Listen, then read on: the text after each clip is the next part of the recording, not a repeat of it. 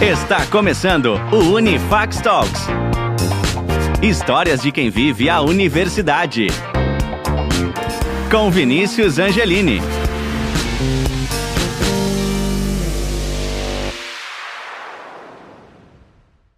Olá a todos, sejam muito bem-vindos e bem-vindas ao nosso 12 episódio do Unifax Talks, Histórias de quem vive a universidade. Eu sou Vinícius Angelini, estou aqui mais uma vez com vocês e hoje eu recebo duas convidadas aqui do nosso curso de Relações Internacionais, né? essas referências aqui com a gente.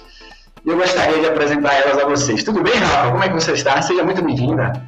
Oi, Vinícius, tudo bem? Obrigada. Tudo certo. E aí, Priscila, como é que você vai? Tudo bem? Preparada? E aí, tudo certo? Tô. Acho que sim. Hoje vamos bater um papinho aqui. É, acho que a história de vocês, obviamente, se conectam e é por isso que vocês duas estão aqui.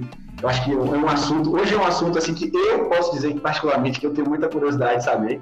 Eu acho que muitas pessoas têm, né, quando a gente fala ah, relações internacionais, tem muitas pessoas que querem saber o que se trata disso, né? E antes, obviamente, como, como sempre a gente faz aqui, querer entender um pouquinho da vida de cada um de vocês. E para o público poder conhecer vocês, né? É importante que a gente se apresente. Mais uma vez, eu sei que é muito difícil a gente se apresentar e falar quem sou eu. Meu Deus, é muito mais fácil talvez a Priscila definir a Rafael que a Rafael definir a Priscila, que cada um se definir. Mas vamos lá, começando por você, Rafa, se apresente para o público te conhecer. Vamos lá. Eu é engraçado, né? Recentemente eu tenho participado de alguns eventos e eu tenho visto as pessoas se autodefinirem, é, né, como uma forma de inclusão. Então eu, eu, vou dizer, eu sou uma mulher jovem, 34 anos, loira, né? Estou de óculos, usando uma blusa verde, usando fone de ouvido. Então isso sou eu na minha aparência física, mas Boa. eu sou uma mulher também de uma trajetória com algum nível de complexidade que me trouxe caminhos que também me transformaram de formas muito, muito diferentes e que também me trouxeram muitas, é, eu posso dizer assim, me trouxeram muitas experiências positivas e que me permitiram conhecer o mundo de lugares muito diferentes. Não de muitas viagens, eu não, eu não, não sou uma pessoa que conheça o mundo inteiro, é, pelo menos não viajando ele mas as relações internacionais me permitiram conhecer a diversidade do mundo. E o projeto que eu trabalho aqui, que eu vou apresentar mais na frente, né, que é o que conecta a minha vida com a vida de Priscila em alguma medida, também me permite aí conhecer milhares de histórias e é o que também é um outro ponto que transforma a minha vida a cada dia. Assim. Então, é, eu sou uma mulher que eu vou dizer com uma trajetória complexa, mas que dentro dessa né, que permite aí ter, enxergar muita beleza na vida e ter uma fé no mundo melhor e fazer de tudo que eu posso, tudo que está ao meu alcance para transformar esse mundo em alguma medida. Então, é o que eu tento fazer a cada dia, dentro da minha escolha da profissão, sendo professora, sendo no, no meu dia a dia de sala de aula. Eu tento fazer isso pelo meu aluno, eu tento fazer isso pelo refugiado, pelo migrante que eu trabalho ali no meu dia a dia. E eu tento fazer isso na minha trajetória, pelas pessoas que passam na minha vida. Eu acho que se eu puder fazer algo para tornar a vida dessa pessoa um pouquinho melhor, se tiver meu alcance, certamente eu vou fazer, porque é, eu acho que é parte do que a gente está aqui para fazer, sabe? Deixar as coisas um pouquinho melhores. Então, é o que eu tento. E é o que você está fazendo hoje, compartilhando a sua história, compartilhando a sua experiência, a sua trajetória, né? Que com certeza as pessoas que estão escutando aqui poderão se inspirar, se motivar com a sua história, a história da Priscila. E tenho certeza que hoje o bate-papo vai ser muito bom. Priscila, a sua vez, depois dessa apresentação magnífica, aí olha a resposta, hein? Fica difícil, fica difícil agora. Fica difícil. É, então, minha trajetória não é tão complexa quanto a de Rafa, mas a gente acho que tem similaridades aí nessa questão de, de querer ajudar e, e fazer o possível para isso. E por isso que eu estou também no projeto criado por ela. É, eu acabei de me formar em Relações Internacionais, estou nesse processo aí de colação de grau. E, e é isso. Entendi. Eu também tenho essa peculiaridade, né? Se eu estou aqui hoje é porque eu acredito também em algum tipo de transformação. Então, eu acho que nós três estamos conectados, a sinergia está boa, então vamos continuar com esse papo.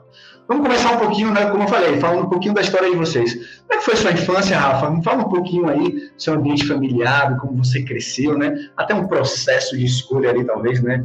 De indecisões. A gente sabe que quando a gente é mais novo, assim, a gente vive muita coisa, a gente tem que fazer, decidir muita coisa muito cedo. Mas como é que foi ali a sua relação quando você era mais nova? Conta pra gente. Eu sou filha mais nova, Né? É, eu, tenho, eu, tinha, eu tinha dois irmãos, o meu irmão faleceu quando eu tinha 15 anos, né, num acidente de carro. Então, minha, minha trajetória vai adicionando complexidade, né? Mas... Tudo lição, aprendizado para você. Exato. Né, minha família é toda espírita, então a gente também entende a morte de um lugar é, de muito respeito, de, uhum. né, de, entende essa vida também como uma passagem que a gente está aqui para evoluir, não é, uma trajetória. Mas eu era uma criança muito, por ser, uma, por ser filha mais nova, eu acho que eu tive que desenvolver o dom da comunicação para conquistar o meu espaço. Então, eu era criança muito comunicativa, diria que até demais, né? Minha mãe, uhum. assim, aquela criança, por favor, não, Rafael. Eu sou geminiana, então era, era já, já gosto Eita. de falar. Exato. Então, inclusive aqui, se você, você pode, Rafaela, peraí, viu? É uma segurada. Exato. Tenho várias dúvidas, eu, eu, eu tenho uma dificuldade terrível para escolher coisas, especialmente coisas que são mais simples, e eu tive isso ao longo de toda a minha vida, assim, ao longo de toda a minha infância. Inclusive, né, no processo, apesar de chegar na hora da faculdade ali foi uma coisa mais simples, eu vinha, eu vinha em todo o meu ensino médio pensando em fazer psicologia. Cheguei, minha escola tinha Feira das Nações, e aí na Feira das Nações, quando eu comecei um trabalho, tinha ali economia, política, história, eu não conseguia escolher uma área só, assim, eu não conseguia escolher, eu, ah, eu quero estudar economia, eu quero estudar direito, eu quero estudar eu não conseguia fazer isso. Assim, eu queria ter uma coisa multifacetada, eu queria ter uma coisa interdisciplinar. Eu não entendia o mundo como uma coisa só, uma caixinha só. E aí eu falei isso para um professor meu de história.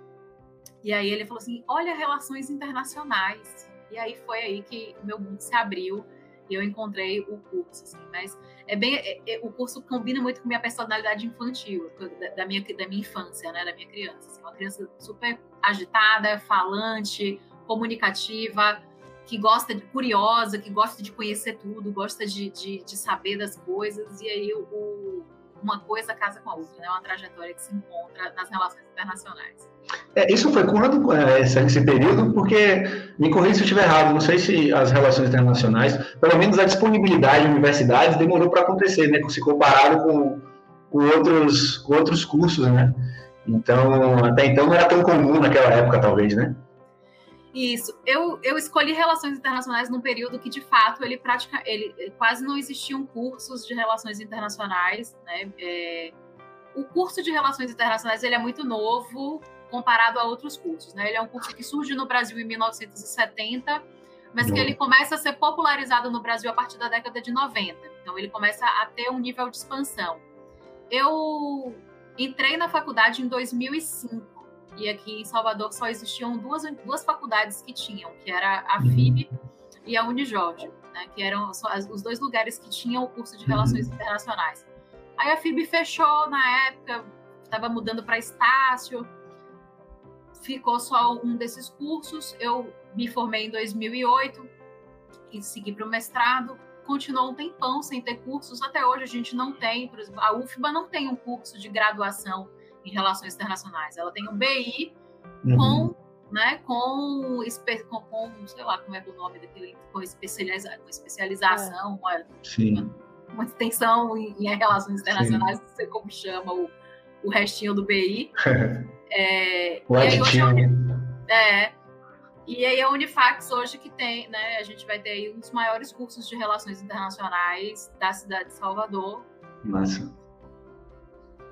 Foi, foi um tempo onde ninguém sabia nem o que é, era de fato onde perguntavam o que, que o internacionalista come, do que, que eles fazem. Mas esse, mas esse é um questionamento que temos até hoje e nessa entrevista aqui a gente vai esclarecer para que não aconteça mais isso, né? Priscila, e você fala um pouquinho sobre, sobre o seu processo de decisão ali do seu ambiente familiar também, como foi isso aqui? Você sempre quis fazer essa escolha? Como é que foi para você? Você é uma pessoa mais jovem, então provavelmente já tinha mais disponibilidade, né? mais referências. Como é que foi para você? Então, eu é, voltando um pouco para a infância, eu sou, eu sou gêmea de um, de um menino, a gente não tem nada a ver um com o outro em nada, nem semelhança de, de física. Todo irmão fala isso, Rafa, todo irmão fala isso. Que diz que não, você parece, não sei o quê. Eu, eu também não falo isso com minha irmã, mas todo mundo fala que parece, mas eu não sei. Não, de igual só acho que a cor do cabelo e o resto Não. E eu também, eu, assim, nunca fui uma criança muito comunicativa de, de início. Eu sempre sou do, do tipo que fico mais quieta no início e depois também se decorda, já era. Mas sempre foi assim. Uhum. E ao longo da, da escola, eu, quando chegou no ensino médio, que aí vinha aquela decisão de o que é que eu vou fazer de vestibular, eu ficava. Eu uhum. tinha muita dúvida entre é, relações internacionais e direito. Mas nessa época também ainda. Só acho que só tinha aqui na Unijorge, né? Que a FIB né, já tinha fechado. E na Unifax, acho que abri em 2014, se não me engano. 2015. E eu fiz. 2015. Então, aí eu fiz. Eu saí da, da terceiro ano em 2013. Então ainda não tinha. E aí eu lembro que eu ficava é, vendo aquelas revistas, acho que era guia de estudante, alguma coisa assim, fazendo aqueles testes. Rapaz, eu fiz vários testes também, Pri.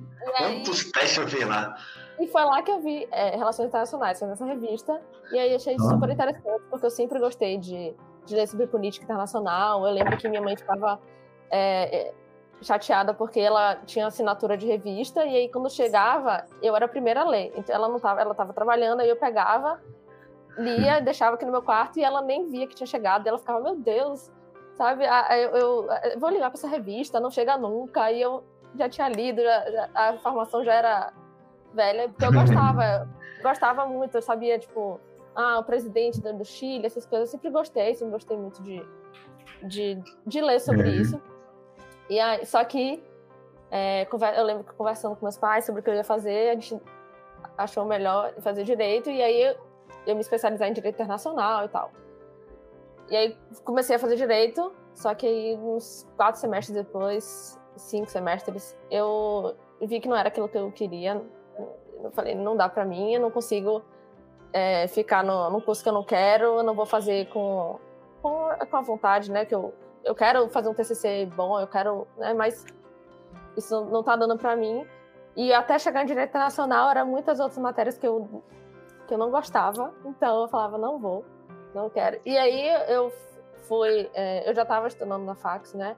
E aí eu lembro que num, num dia só eu decidi tudo. Eu falei, vou transferir fui na coordenação, depois desse Bucai, transferi tudo e comecei a fazer RI. E aí me encontrei. Que bacana, que bacana. É muito legal. Eu, assim, agora eu quero saber o, o, que, que significa relações internacionais para você, agora com essa visão que você tem, né? Talvez podemos fazer um jogo aqui. O que, que você achava que era RI antes de entrar e o que, que você enxerga RI agora depois que você entrou? É, eu acho que é uma visão que todo mundo. Ah, vai Rafa primeiro ou eu? Não, pode ser você, você. Ah, eu acho que todo mundo acho que pensa um pouco de diplomacia, né? Era a primeira coisa que vinha na minha cabeça.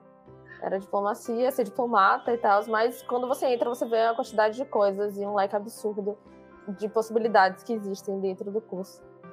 E assim, ah, é, eu não consigo definir uma coisa só, porque vai de, de relação entre países, que é né, meio que óbvio, e mas vai com trabalho de, é, em migrações, vai trabalho em organizações internacionais e enfim, para a diplomacia, enfim, tem mil coisas, mas acho que são diversas possibilidades. Entendi, bacana. Para você, Rafa? Na época eu não sabia, quase ninguém sabia. Pois é. Desconfio que uma parcela dos meus professores também não sabia. na época é, era muito comum as faculdades você praticamente não tinha é, professores formados em relações internacionais. É Especialmente aqui em Salvador, você os cursos, o curso era muito novo. Então, para você ter o professor formado em relações internacionais, que já tinha feito um mestrado para uhum. poder voltar e lecionar, né, é, era um tempo que ainda não tinha para ter esse amadurecimento, entendeu? Então, é, ainda assim, eu, eu, tive, eu tinha duas professoras que eram formadas em relações internacionais, que era Soraya e Indira. É. Indira hoje trabalha com, ela trabalha com, com eventos, né? Ela abriu uma casa de eventos e tal. E Soraya continua na área. Hoje ela está lá em Roraima, trabalhando numa ONG internacional com, com refugiados. Mas assim, eu só tinha duas professoras formadas em relações internacionais, né? O resto eram de outras áreas, do direito, da economia. Uhum. Então, até para essa formação de pensamento era um pouco difícil. Mas eu entrei em relações internacionais bem achando essa coisa meio interdisciplinar. Eu não, não era a minha primeira preocupação, essa coisa do como eu vou trabalhar, não era a minha preocupação primeira. eu achava que o trabalho ele viria independente, né? Eu, eu tinha um pouco dessa ideia. Hum. É, e foi mais ou menos isso. Assim, eu, eu, eu, li também, como Priscila fez aí, vinha essa ideia da diplomacia. Depois, eu primeiro pensei, depois percebi que, lendo sobre o concurso, vi que qualquer profissão podia ser diplomata, então não, né? Fiquei. Uhum. É, comércio exterior e tal, aquela coisa que você Sim. normalmente confunde fiquei muito interessada na área de negócios internacionais. Eu acho que se eu não tivesse enveredado para essa área de direitos humanos, muito provavelmente eu teria seguido por essa área do trader, do, né, dessa linha dos negócios internacionais, da negociação, Legal. especialmente por uhum. conta da comunicação. Mas aí acabou que assim, você descobre um leque de oportunidades e acaba se descobrindo também dentro das relações internacionais. Né? Às vezes você entra achando que você vai seguir carreira diplomática e se descobre nas organizações uhum. internas dos direitos humanos. É, é, muito. É um universo de possibilidades. Uhum. E como é que foi o seu período ali ao longo da faculdade? As coisas que você aprendeu? Ah, você depois que você terminou, você se direcionou para onde? Como é que foi esse período para você? Eu tive um monte de matéria. Eu vou, né? É terrível. Aluno é um horror. É, a, a, gente vem, a, todo, toda pessoa ela vem com um chip de aluno. Né? A gente, uhum. Quando a gente bota o chip de aluno, a gente fica terrível. é, é, aí eu botei o chip de aluno para lembrar do tempo que eu era aluno, né? Assim, mas eu tive um monte de disciplina maluca, assim, porque, enfim, né, os cursos de relações internacionais ainda não tinham uma diretriz curricular nacional, uhum. coisa que passa a ter apenas a partir do ano de 2001. Eu pude participar da discussão da diretriz curricular nacional, já depois de formada, representando uhum o Nordeste pela Universidade Federal de Sergipe, eu fui discutir a diretriz curricular, mas eu me formei e não tinha, então eu tive um monte de disciplina louca mesmo, nada a ver com. Pegava uma disciplina assim sobrando lá de outro curso e botava aqui para a gente fazer. Então, tinha uma, uma configuração assim bem. É... Improvisada, digamos assim. É, mas é uma boa experiência, eu acho que no fim das Sim, contas. Com certeza uma, uma boa estrutura. Com certeza. E você, Pri, esse período de faculdade aprendeu muito, conseguiu se desenvolver. Tinha professores formados aí nessa época já, né? Já, já. Não, eu consegui me desenvolver muito, é, ainda mais que a gente sempre tinha dinâmicas de, de simulações e tal. Eu, eu né, você aprende a, a, a saber falar a, em público, que era uma coisa que eu tinha um pouco de dificuldade. Assim, de início eu sempre ficava muito intensa, mas depois você vai trabalhando isso e é, com as feiras de negócios também que tinha, então é, acho que a gente tinha contato com, com outras áreas e, e até com os professores, cada um é, com as, as, as, iniciações científicas também, eu faço parte da iniciação científica, porque são duas coisas que eu gosto, é imigrações, né, que, que eu estou no projeto de Rafa, e segurança internacional, então uhum. é, a, a faculdade me possibilitou estar dentro desses ciclos, assim, de estudar e, e, e de, de, E com a faculdade também eu participei do ENERI, que, que foi... que é o Encontro Nacional de Estudantes de RI, né, que é o maior da América Latina, então eu fiz parte da organização e representando a Unifax, e a gente... É, e assim, foi uma experiência muito incrível para mim, porque você conhece os teóricos que a gente estuda tanto, nas aulas de Rafaela, por exemplo, que ela dava teoria, então a gente tem contato com essas pessoas e assim, abriu uma... várias possibilidades na minha cabeça. Eu mudei muito. De, Não, com certeza. É, eu acho que nesse curso tem muita teoria também, mas como é que funciona a prática? Porque a gente está aqui de fora, acho que vocês vêm viajando, né? É viajando, para fazer relação, fazer diplomacia ali, blá, blá, blá, blá. Como é que a gente consegue ter ali uma experiência prática, né? é, no curso de Relações Internacionais, Rafa? Oh, Vinícius, eu acho que um, dois pontos importantes. Assim, uma das coisas que eu acho que é muito bacana que Priscila traz na, na fala dela é esse que é bem do, o clássico do viver a universidade. É, uhum. a mesma Priscila fez, faz, fez iniciação científica e permanece no grupo de pesquisa. Eu fiz iniciação científica e foi Legal. aí que eu descobri que eu queria carreira acadêmica, né? Foi aí que eu decidi é, caminhar para o mestrado, e seguir dentro dessa linha né, é, de pesquisa, eu acho que desenvolve muito o intelectual do aluno, a capacidade dele de produzir relatório, de escrita e tudo mais. Então, essa é uma das formas de te preparar né, para um, para o mercado mesmo. Porque uhum. você vai precisar escrever, você vai precisar produzir, vai precisar ler muito, vai precisar ter um nível de concentração que é importante, né? Porque às vezes eu acho que uma das sensações que eu tenho, eu, não, eu não sei se, se você compartilha comigo, precisa compartilhar comigo, mas acho que as pessoas, em alguma medida, elas acham que o mercado de trabalho virou um grande oba-oba, assim, que tem que ser, é um desafio a cada dia, aquela coisa. É, é, é uma palestra de, de coach, assim, uma coisa. Né? O mercado de trabalho é um grande mundo da fantasia. Quando, na uhum. verdade, você tem os dias que podem ser de, de maior distração, os grandes desafios que se apresentam dentro do mundo do trabalho. Mas uhum. o grande desafio é você conseguir sentar na frente de um, de um computador, eventualmente, e dar conta de um relatório, sentar e produzir uma análise de diagnóstico. E isso você faz é sentado na cadeira, escrevendo um texto, um relatório. E muitas vezes essa é uma atividade que requer é, muito, um alto nível de concentração e uma alta capacidade intelectual, requer muita leitura, capacidade de articular as palavras e, e, e a capacidade cognitiva mesmo de escrever, né? Então, eu acho que a iniciação científica ela é um, uma excelente oportunidade para o aluno. E um outro espaço, que aí é o outro ponto, é, Priscila traz aí um, um, universo de vivências que ela trouxe na, dentro da universidade, que eu, por exemplo, eu quase não tinha. Na minha universidade, praticamente não tinha na época que eu fiz faculdade. Os uhum. professores organizavam poucos eventos. Existiam. E eu participei de todos quando haviam, mas existiam poucos. A gente na Unifax, a gente se preocupa muito em organizar muitos eventos para os alunos. A gente, fez, a gente faz semana de comércio exterior, a gente faz semana do internacionalista, a gente faz feira de negócios. A gente levou os alunos para a FENAGRO para trabalhar com internacionalização. É, então, a gente trabalha com, com um leque de possibilidades, e aí, para além desses eventos que são pensados institucionalmente, são pensados dentro do curso, a gente também tem os projetos de extensão, que também são outras formas de se vivenciar diversas realidades. Então, você vai ter, por exemplo, o projeto do Centro de Serviços ao Migrante é uma possibilidade desse aluno viver na prática essa teoria dos direitos humanos. O que é esse direito humano aplicado? O que a gente está falando de migrações? não é só o, o, o conceito de refugiado, é, é, entender esse refugiado. Né? Entender o fluxo forçado na, na, com uma pessoa que foi obrigada, foi forçada a é, migrar. É, você vai ter um projeto que, foi, que começou durante a pandemia, lindo projeto das meninas. Começaram quando elas eram primeiro, segundo semestre de uma disciplina de introdução ao estudo das relações internacionais, que é, uma, que é inclusive uma disciplina minha.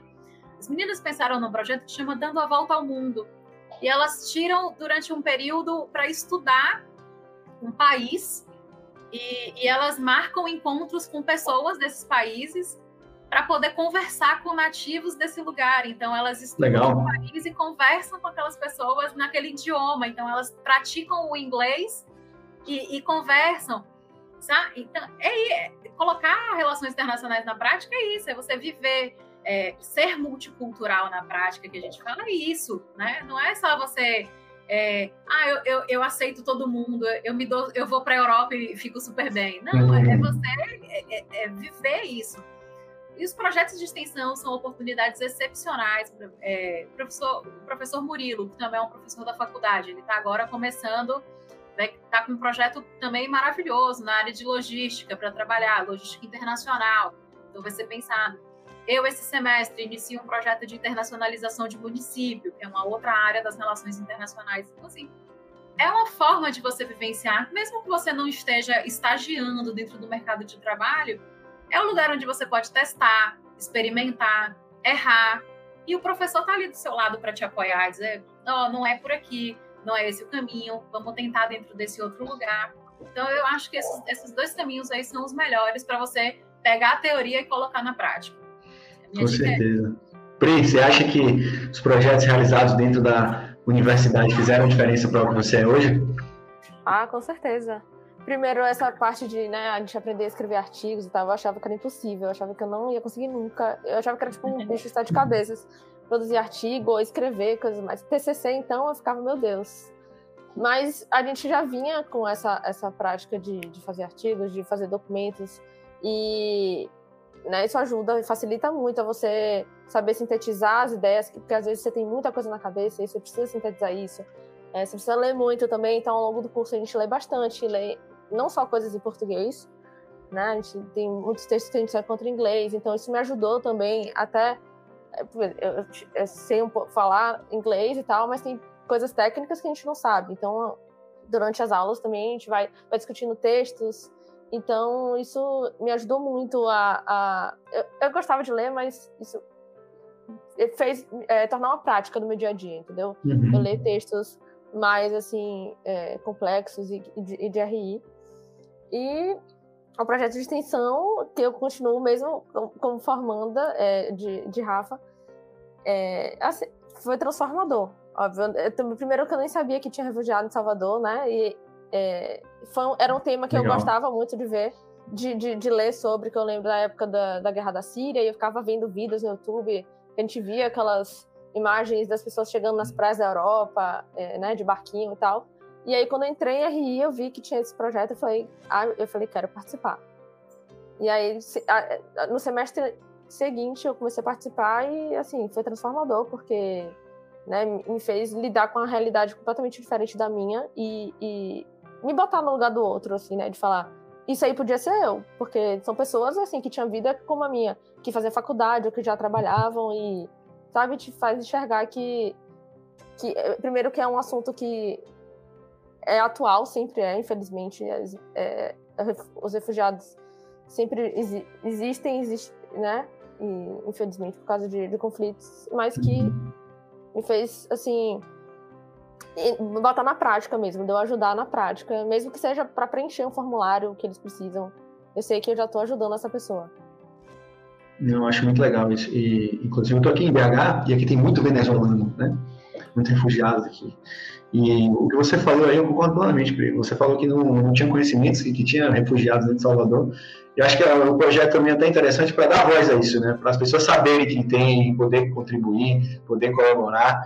E aí, Rafa, eu queria que você já começasse a dizer como é que foi que aconteceu esse projeto, como você se interessou, como é que surgiu essa ideia, explicar direitinho como é que ele funciona, para o pessoal poder entender. Vamos lá. É, as pessoas que, né, meus orientadores de comunicação dizem que eu nunca devo dizer isso, mas eu acho que, assim, Rafaela, você tem que criar uma história bonita para dizer como começou esse projeto. E eu acho que a, história assim, é, exato. E, e, eu acho que a história simples é a história mais bonita que eu posso contar. Até porque isso reforça é, esse, essa característica da invisibilidade.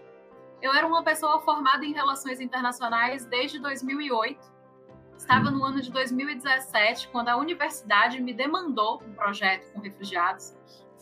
E eu disse, eu, eu disse para minha chefe, falei, não tem refugiado em Salvador. Tem, eu vou fazer um projeto para quê? Pra, eu, eu, vou virar stalker, eu vou achar um refugiado e seguir ele, vou, vou escrever um projeto para passar 10 horas seguindo uma pessoa em Salvador, só pode, né?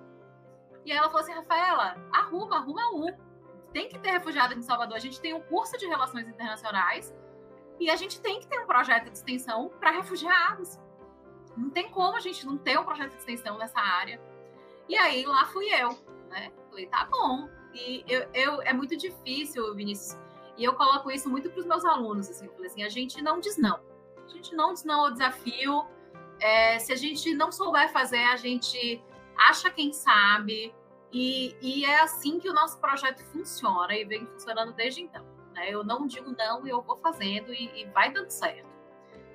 Então, uhum. peguei esse desafio sozinha ali, sem saber se existiam refugiados em Salvador. Fui para minha busca lá, fui para o pai dos burros, Google, é, oi Google, tem refugiados em Salvador. Achei uma reportagem super antiga de uma pessoa que tinha recebido refugiados é, seis refugiados sírios e tal, e aí eu entrei em contato com essa pessoa, que era Cristina, lá do Centro Islâmico. Aí ela falou assim: Ah, Rafaela, eu falei, Cristina, eu queria ver se eu podia marcar contigo para é, conversar com você. Ela falou assim: Ah, não, essas pessoas elas não estão mais aqui, eles já foram embora, mas existem outros refugiados que a gente recebe aqui. E ali eu descobri que havia um fluxo né, que, que, existiam, na verdade, mais refugiados aqui do que simplesmente aqueles de uma reportagem que era assim de 2011. Era uma reportagem super antiga. Eu estava em 2017 atrás de pessoas que vieram para Salvador em 2011 e que ela já tinha me dito que não estavam mais em Salvador. É, e ela falou, não, existem, ele, é, tal. E aí eu conversei com ela, pensei, comecei a desenhar esse projeto.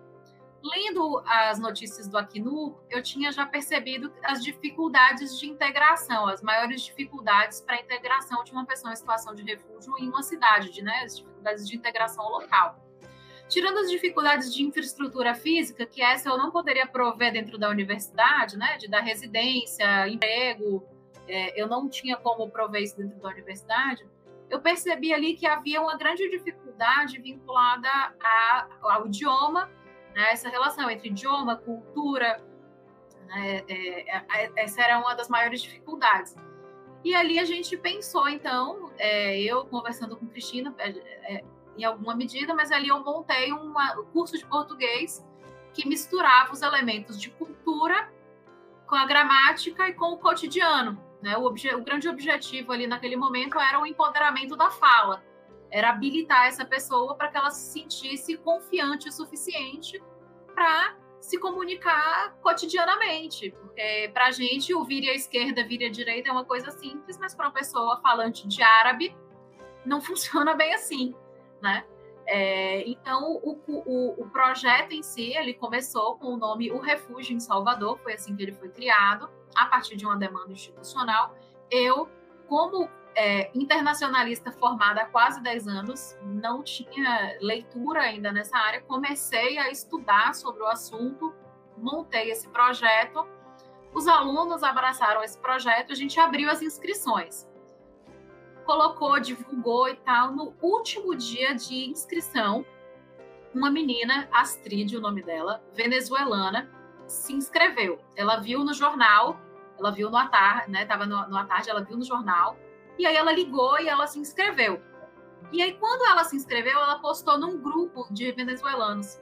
Tem uma rede de venezuelanos, estavam no Salvador. E aí a aula era no dia seguinte, ela se inscreveu na sexta-feira e a aula já era no sábado. A gente preparou todo o curso pensando em falantes de árabe, porque a gente fez o contato com o centro islâmico. Então, pessoas que dominariam o português ou que teriam algum nível de conhecimento de inglês, né? É... E aí, de repente, a gente tinha uma sala cheia de venezuelanos, a gente tinha na sala uns 12 venezuelanos e dois árabes na sala, né? e começou ali é, os cursos de português. Um mês depois, a gente foi é, convidado a participar de uma feira solidária que aconteceu.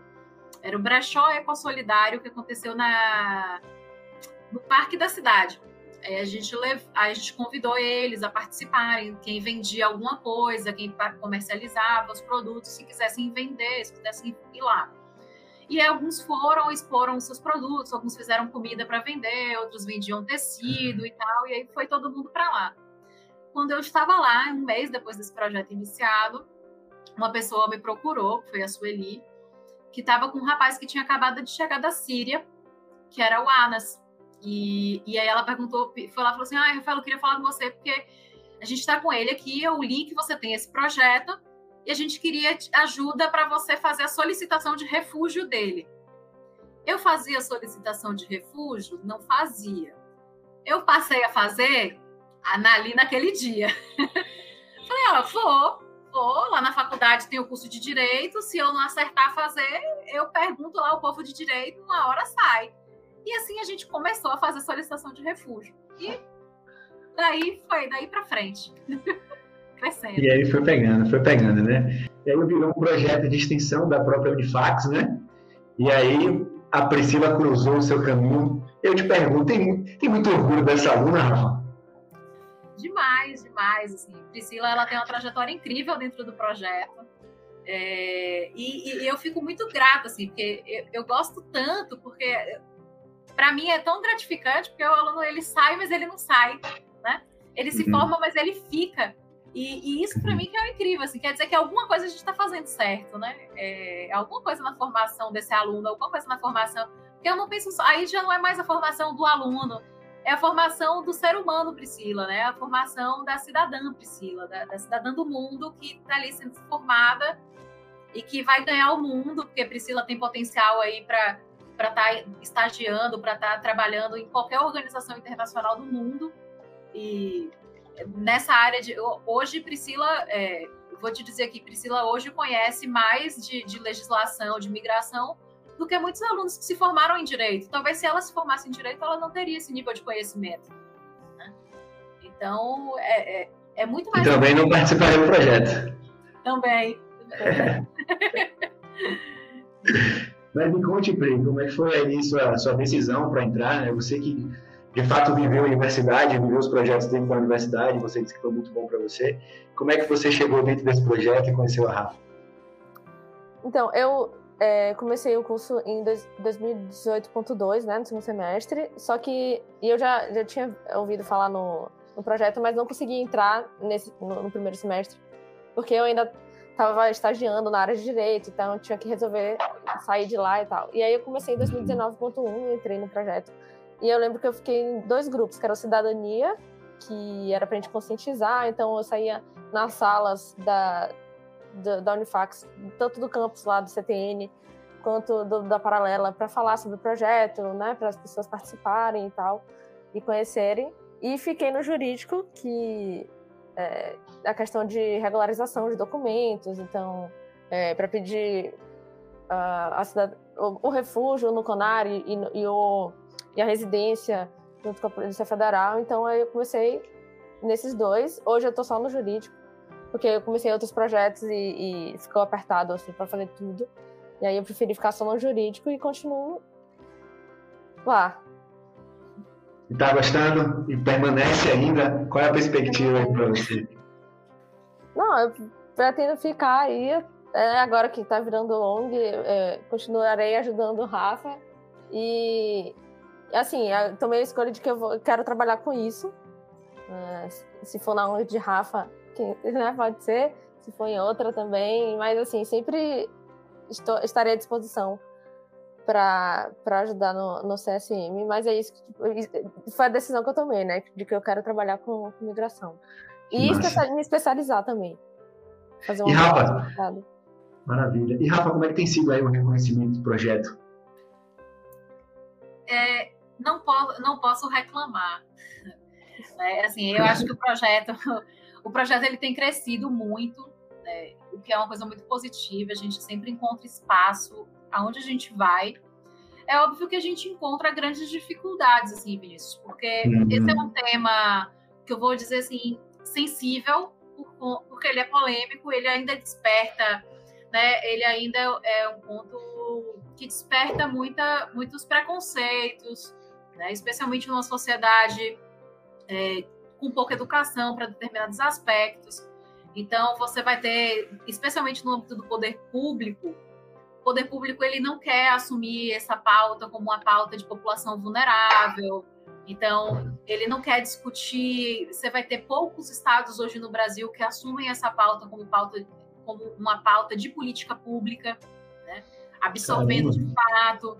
Então, por exemplo, hoje é, a cidade de Salvador, nossa, a cidade de Salvador é uma das maiores capitais do Brasil. Sim. É, não tem uma política pública efetiva para migrações. Não se discute isso no âmbito da prefeitura. Né? A gente tem hoje, a gente começa a articular desde de, de 2020 a rede de apoio ao migrante na Bahia e a prefeitura ela não participa, né? enquanto órgão público, enquanto instituição pública. Então, é, por quê? Porque é uma pauta polêmica. Então, ela, compre, ela, ela pensa assim, ela falou, ah, é, é, bem, é uma discussão que eu acho é, simplória e, e, e, ridícula em alguma medida, né? É, é, que é, ai, ah, aqui tem muita população vulnerável, mas população vulnerável é população vulnerável, né? É, não, não dá para você distinguir nesse sentido. Não é porque ele é mais ou ele é menos. Aquela pessoa, ela tem uma necessidade emergencial, ela é vulnerável por isso. E aí, o que é o agravante dessa população específica que a gente trabalha? Que é a invisibilidade, né? O, o Jado, ele, ele encontra a invisibilidade. E aí, uhum. o nosso projeto, como diversos outros projetos que atuam nessa área, eles vêm, é, digamos assim, tornando visível. Aí, o nosso projeto, quando a gente começou em 2017, a gente já começou emplacando ali um reconhecimento institucional, que é o Prêmio Engajamento Cidadão. Era um prêmio é, que, dava, que era os projetos de extensão. A gente ganhou esse prêmio por três anos, né? 2017, 2018, 2019. Depois da pandemia, não teve mais esse prêmio, né? Ele, a faculdade parou de dar. É, e em 2019, a gente, 2018 foi o último ano que teve também, a gente ganhou o prêmio é, Professor Barros de Metodologias Ativas, que era um prêmio que reconhece que é uma, uma excelente metodologia para a técnica de ensino-aprendizado, ou seja, é uma das melhores formas do aluno aprender fazendo, né, como uma metodologia ativa. Hoje o uhum. projeto, ele, a gente participa de diversas entrevistas e em 2020 a gente passa a integrar a Cátedra Sérgio Vieira de Mello do Acnu, que é um conjunto de universidades brasileiras, né, reconhecidas aí pela Acnu, que são universidades que trabalham com a temática do refúgio. Nós fomos a primeira universidade da Bahia a participar da Cátedra Sérgio Vieira de Mello, né, por conta exatamente desse nosso trabalho que a gente faz durante tanto tempo, com, atuando com população migrante em situação de vulnerabilidade. Então, é, é um trabalho reconhecido, graças a Deus, assim, ele vem sendo reconhecido, a gente tem conseguido espaço, a gente tem conseguido pautas, ainda é pouco, mas é, está conseguindo. Eu sei que não é um trabalho de. Não é, né? Eu sei que é um trabalho que ele vai, vai, sendo, vai crescendo. A gente vai formando pessoas que vão conhecendo a importância da pauta, elas vão chegar nos seus, né? Chegam no mercado de trabalho, colocam a importância disso também. E é um ciclo, a gente não, não, não ninguém transforma o mundo da noite para o dia, né? A gente vai de pouquinho e vai indo, e uma hora a gente chega lá.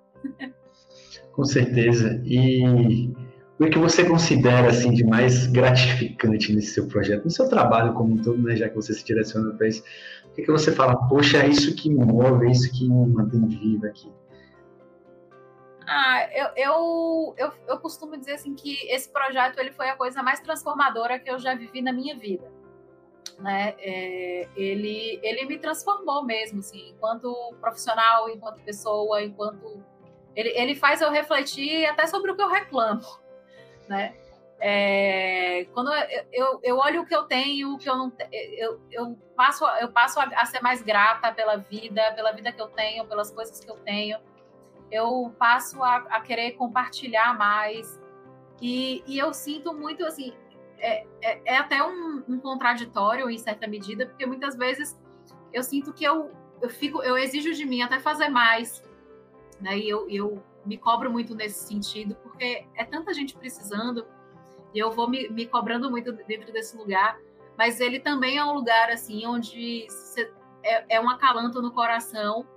Eu, eu falo em outra oportunidade, né? Eu, quando minha mãe, minha mãe faleceu em 2016, e esse projeto, para mim, toda vez que eu realizo algo, ou quando algo se transforma na vida de alguém, que eu vou acompanhando ali os resultados, é, minha sensação é como se assim, eu falei, é, é, aquela sensação de eu tenho certeza que eu estou dando um orgulho para essa pessoa, sabe? Então, eu acho que esse projeto que se que era um projeto de trabalho, que se virou um projeto de vida, né? Virou um projeto de pesquisa, que virou um projeto de vida.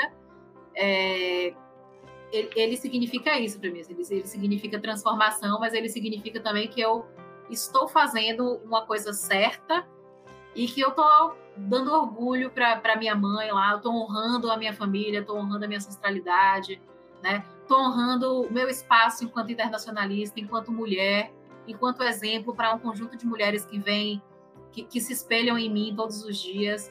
Né? Eu tenho diversas alunas em um mundo que é super masculino, e eu sei que essas alunas elas se espelham em mim diariamente e que olham para mim. Então, para mim, elas me olharem e assim, né? Pô, é, que bacana, né? Então, assim, eu, elas têm um exemplo bom de uma, de uma pessoa boa. E para mim isso não, não tem preço.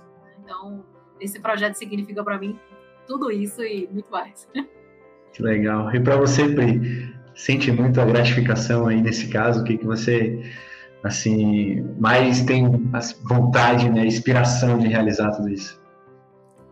Ai, como o Rafa falou, é transformador, né? É, assim, antes, no início, eu não, não entendia tanto que seria transformador, porque eu tava fazendo, né, preenchendo formulário e tal, e aí até as pessoas falaram assim, pô, muito obrigada, muito obrigada, que Deus te abençoe. Eu ficava, sabe, foi uma coisa, cinco minutos que eu passei aqui fazendo, preenchendo.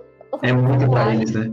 É muito para eles, porque eles conseguem acesso ao documento e com isso eles vão entrar no mercado de trabalho e podem regularizar é, a questão do diploma e, e exercer a profissão deles aqui. Então, assim, uma coisa que para mim parecia tão rápido. E é uma coisa simples. Para eles era uma coisa muito muito é, é, assim grande né? Que ia transformar a vida deles aqui. Então fazer parte disso para mim é, é, é, é maravilhoso. Eu, eu e, e, assim eu pretendo é, é, que eu quero mesmo assim trabalhar em campo. Então de fato tá em contato com as pessoas. Porque às vezes eu sou eu fico mais em contato com por mensagem então não tenho tanta tanto contato físico mas só saber que eu tô ajudando, assim, para mim já é maravilhoso. Maravilha, que bacana. E vamos começar nosso bate-bola agora? Vamos lá, vamos, estão preparados aí? Agora que, que vai subir uma musiquinha agora, a gente vai improvisar, vocês não sabem de nada. A gente vai correlacionar com o tema, né, Relações Internacionais, que é a nossa, a nossa interseção aqui, né, a nossa sinergia.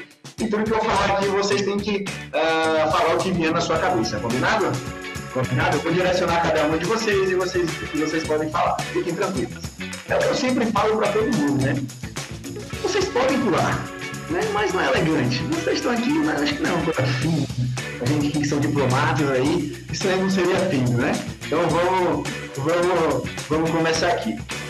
Rafa, um ídolo estrangeiro. Um quê? Um ídolo estrangeiro. Um ídolo estrangeiro.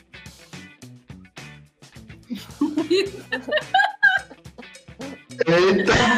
Ai, Jesus! Uma pessoa que você considera uma referência lá fora. Ai, Jesus. Gente, eu sou, eu sou péssima pessoa pra isso. Fala pra Priscila aí. Priscila. Priscila, enquanto isso, Priscila, você? Eu sei, é Malala. Malala grande? Enfim, eu, quem quiser. Eu concordo com ela. Concordamos, bora. Agora só vez, Pri, começando. Relações internacionais é? É vida. Calma, ah, Priscila, Priscila. Roubar de Rafaela é vida. Rapaz, vocês estão aí se ajudando muito. Também. Rafa, relações internacionais não é? Comércio exterior. Não, é comércio exterior. Para vocês que acham que relações internacionais é comércio exterior, não tem nada a ver. A maior lição que eu aprendi na minha vida foi. Nossa. Essa é boa. Essa é boa. Essa é boa que eu vou até fazer para as duas. Vai pensando aí, Rafa. Pula pra Rafa, pula pra Rafa, ela tem uma experiência de vida aí do que eu. Diga, Rafa. Tô pensando. Qual a maior lição que você já teve na vida? A ser grata a maior lição na vida que eu tive foi que a gente deve agradecer. A gente deve ser grato ao que a gente tem, ao momento presente, a aproveitar cada momento. Né? Então, essa é a lição que eu. Que o Com tempo certeza. não volta, então a gente tem que ser grato e aproveitar o que a gente tem. Com certeza. Rafa, todo mundo deveria. Todo mundo deveria fazer um projeto de extensão. Tá? Todo mundo deveria fazer o bem, né? Eu acho que fazer o bem sem olhar a quem. Eu acho que esse é, esse é o clichê mais, mais bacana. Agora não é fazer o bem só, né? Aquele. É, eu, eu, eu, assim, é, não é fazer o bem que eu quero, sabe? É o bem Sim. que o outro precisa. Por exemplo, eu, eu, não adianta eu comprar um quilo de arroz e entregar para o Vinícius se o Vinícius não está com fome. Se o, uhum. né? Se o problema do Vinícius não é fome, se o problema do Vinícius é uma falta de emprego, eu preciso ver, eu tenho que entender a necessidade do outro. Então eu, eu acho que é fazer o bem sem olhar quem, mas entender Transformar, que bem, né? é, entender que, que, que, que, precisa de escuta para se fazer o bem, né? É, eu, mas eu preciso saber o que o outro precisa para fazer por ele. Eu não posso simplesmente te mais, é, mais uma vez, Sim. não adianta eu te dar comida se você precisa de cobertor, se você está com uhum. frio, porque você não está com uhum. fome, você está com frio. Então, é, é, ah, mas eu dei uma cesta básica para ele. Mas, meu amigo, ele está com frio, ele não está com fome. Ele tem comida, ele, ele tem, tem, um, tem, uma dispensa ali do lado dele. O problema dele é uhum. frio, né? Uhum. Então, eu acho que, que, é, que, existe aí um. Esse é o fazer o bem sim, olhar sim. É, e ser o bem, né? Acho que é isso também. Pri, nessa pandemia eu refleti bastante sobre a vida. Rapaz, eu acho que todos nós. Essa aí me pegou também, porque eu refleti bastante. Vamos lá.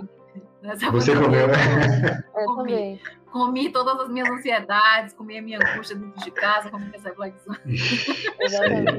Gostei da, da, da análise. A Unifax, para mim, é. Ah, a Unifax, para mim, é uma casa. A Unifax, é, eu, eu tenho a oportunidade de trabalhar com grandes amigos. Eu tenho a oportunidade de viver grandes sonhos, porque é, é, onde eu fiz meu mestrado, é onde eu faço meu doutorado, é onde eu realizo os meus sonhos profissionais. Então, eu, eu né, é, eu nem posso, eu, eu, sou aquela pessoa que eu nem posso reclamar do meu ambiente de trabalho, porque eu trabalho com, com a, eu trabalho com amiga minha de mestrado, de, com uma colega de mestrado, a gente conhece desde 2009, eu conheço, conheço o trabalho dos meus colegas, sabe? Então, para mim é uma casa, eu me sinto em casa, eu vou para lá de manhã, saio de lá de noite, mas saio feliz com como assim eu vivo a universidade e vivo na universidade eu adoro trabalhar na Unifax é, enfim é isso é, é uma casa para mim a Unifax para mim é eu acho que é uma porta para o mundo né para novas possibilidades para para me, form, me formar e ser uma internacionalista e me jogar no mundo aí Graças literalmente, literalmente abrir as portas para o mundo, né? Exato. Rafa, a mais importante agora. Participar do Unifax Talks foi? Engraçado. ah, foi super bacana, gente. Foi super bacana. Eu gosto de compartilhar a história, a trajetória. E, enfim, é gratificante poder incentivar alguém, né? Se a gente tocar um coração e transformar uma história, já valeu tudo. Com certeza. E você, Pri, participar do Unifax Talks foi? Ah, foi muito massa. Eu nunca tinha participado de um podcast, então minha primeira experiência acho que vai ficar marcada aí, que eu gostei muito. Opa, que bacana. E para a gente finalizar, né, a gente sempre finaliza com uma pergunta que sintetiza um pouco da sua história de vida, né, do que você viveu, e a gente pode trazer aqui que a gente discutiu, né, de tudo que a gente viveu ah, nas relações internacionais, aí nos seus projetos, na, suas, na sua experiência acadêmica, né, suas experiências práticas, teóricas. E aí eu pergunto, Rafa, Rafa, qual é a moral da história da Rafaela? Qual é a moral da minha história? Essa aí você podia ter passado antes, né? Pra gente elaborar. Assim. É, qual é a moral da minha história? Ah, é que, que vale a pena. Eu acho que se você acredita no que você faz, é, eu vou para contar a moral da minha história, eu vou contar uma pequena história. Né? Quando eu entrei na faculdade, no meu primeiro dia de aula, mandaram a gente escrever uma carta para o nosso eu internacionalista do futuro. E, e, dizer o porquê que a gente escolheu relações internacionais e dizer o que, que aconteceria. E foi muito engraçado nessa carta, porque eu nem me imaginava uma pessoa assim muito sonhadora. Mas na minha carta dizia assim que eu ia que eu queria transformar o mundo e que relações internacionais era o que me deixaria mais perto desse lugar. E então a minha moral da história é uma pessoa que acreditou e que e que, e que tem conseguido, né? E que dentro desse processo. Então, eu acho que o eu de 10 anos atrás escolheu certo, escolheu relações internacionais porque queria transformar o mundo e se encontra hoje transformando o mundo de pouquinho em pouquinho. Então, minha moral da história é que se você acredita e luta por isso e Boa. coloca esforço e coração e alma, dá certo. Maravilha. Qual é a moral da história da Priscila? Bom, a minha história ainda está em, em, construção, né? no início, assim, mas é, eu acho que é isso, de você fazer o que você gosta, de você ser feliz e, e eu acho que quando você faz o que você gosta, torna tudo melhor, porque, né, até para ajudar as pessoas e, assim, a moral está sendo de que é, eu soube aproveitar as oportunidades que eu tive e, assim, os privilégios que eu, que eu cresci tendo né? E, e é isso. Continuarei aproveitando. Maravilha. Rafa, muito obrigado pela sua participação aqui. É o que eu sempre falo, cada história para mim é um grande aprendizado. aprendi muito com cada um de vocês. Fico muito honrado de ter feito esse episódio com vocês. Muito obrigado, viu? Obrigada, eu, Fico à disposição aí. Se quiser, pode chamar. Pri, muito obrigado pela sua participação também, colaborando bastante com a gente. Obrigada, você. E a gente vai encerrando aqui nosso 12 episódio do Unifax Talks Histórias de quem vive a universidade. Eu espero vocês no nosso próximo episódio. Até mais. Tchau, Rafa. Tchau, Pri. Tchau.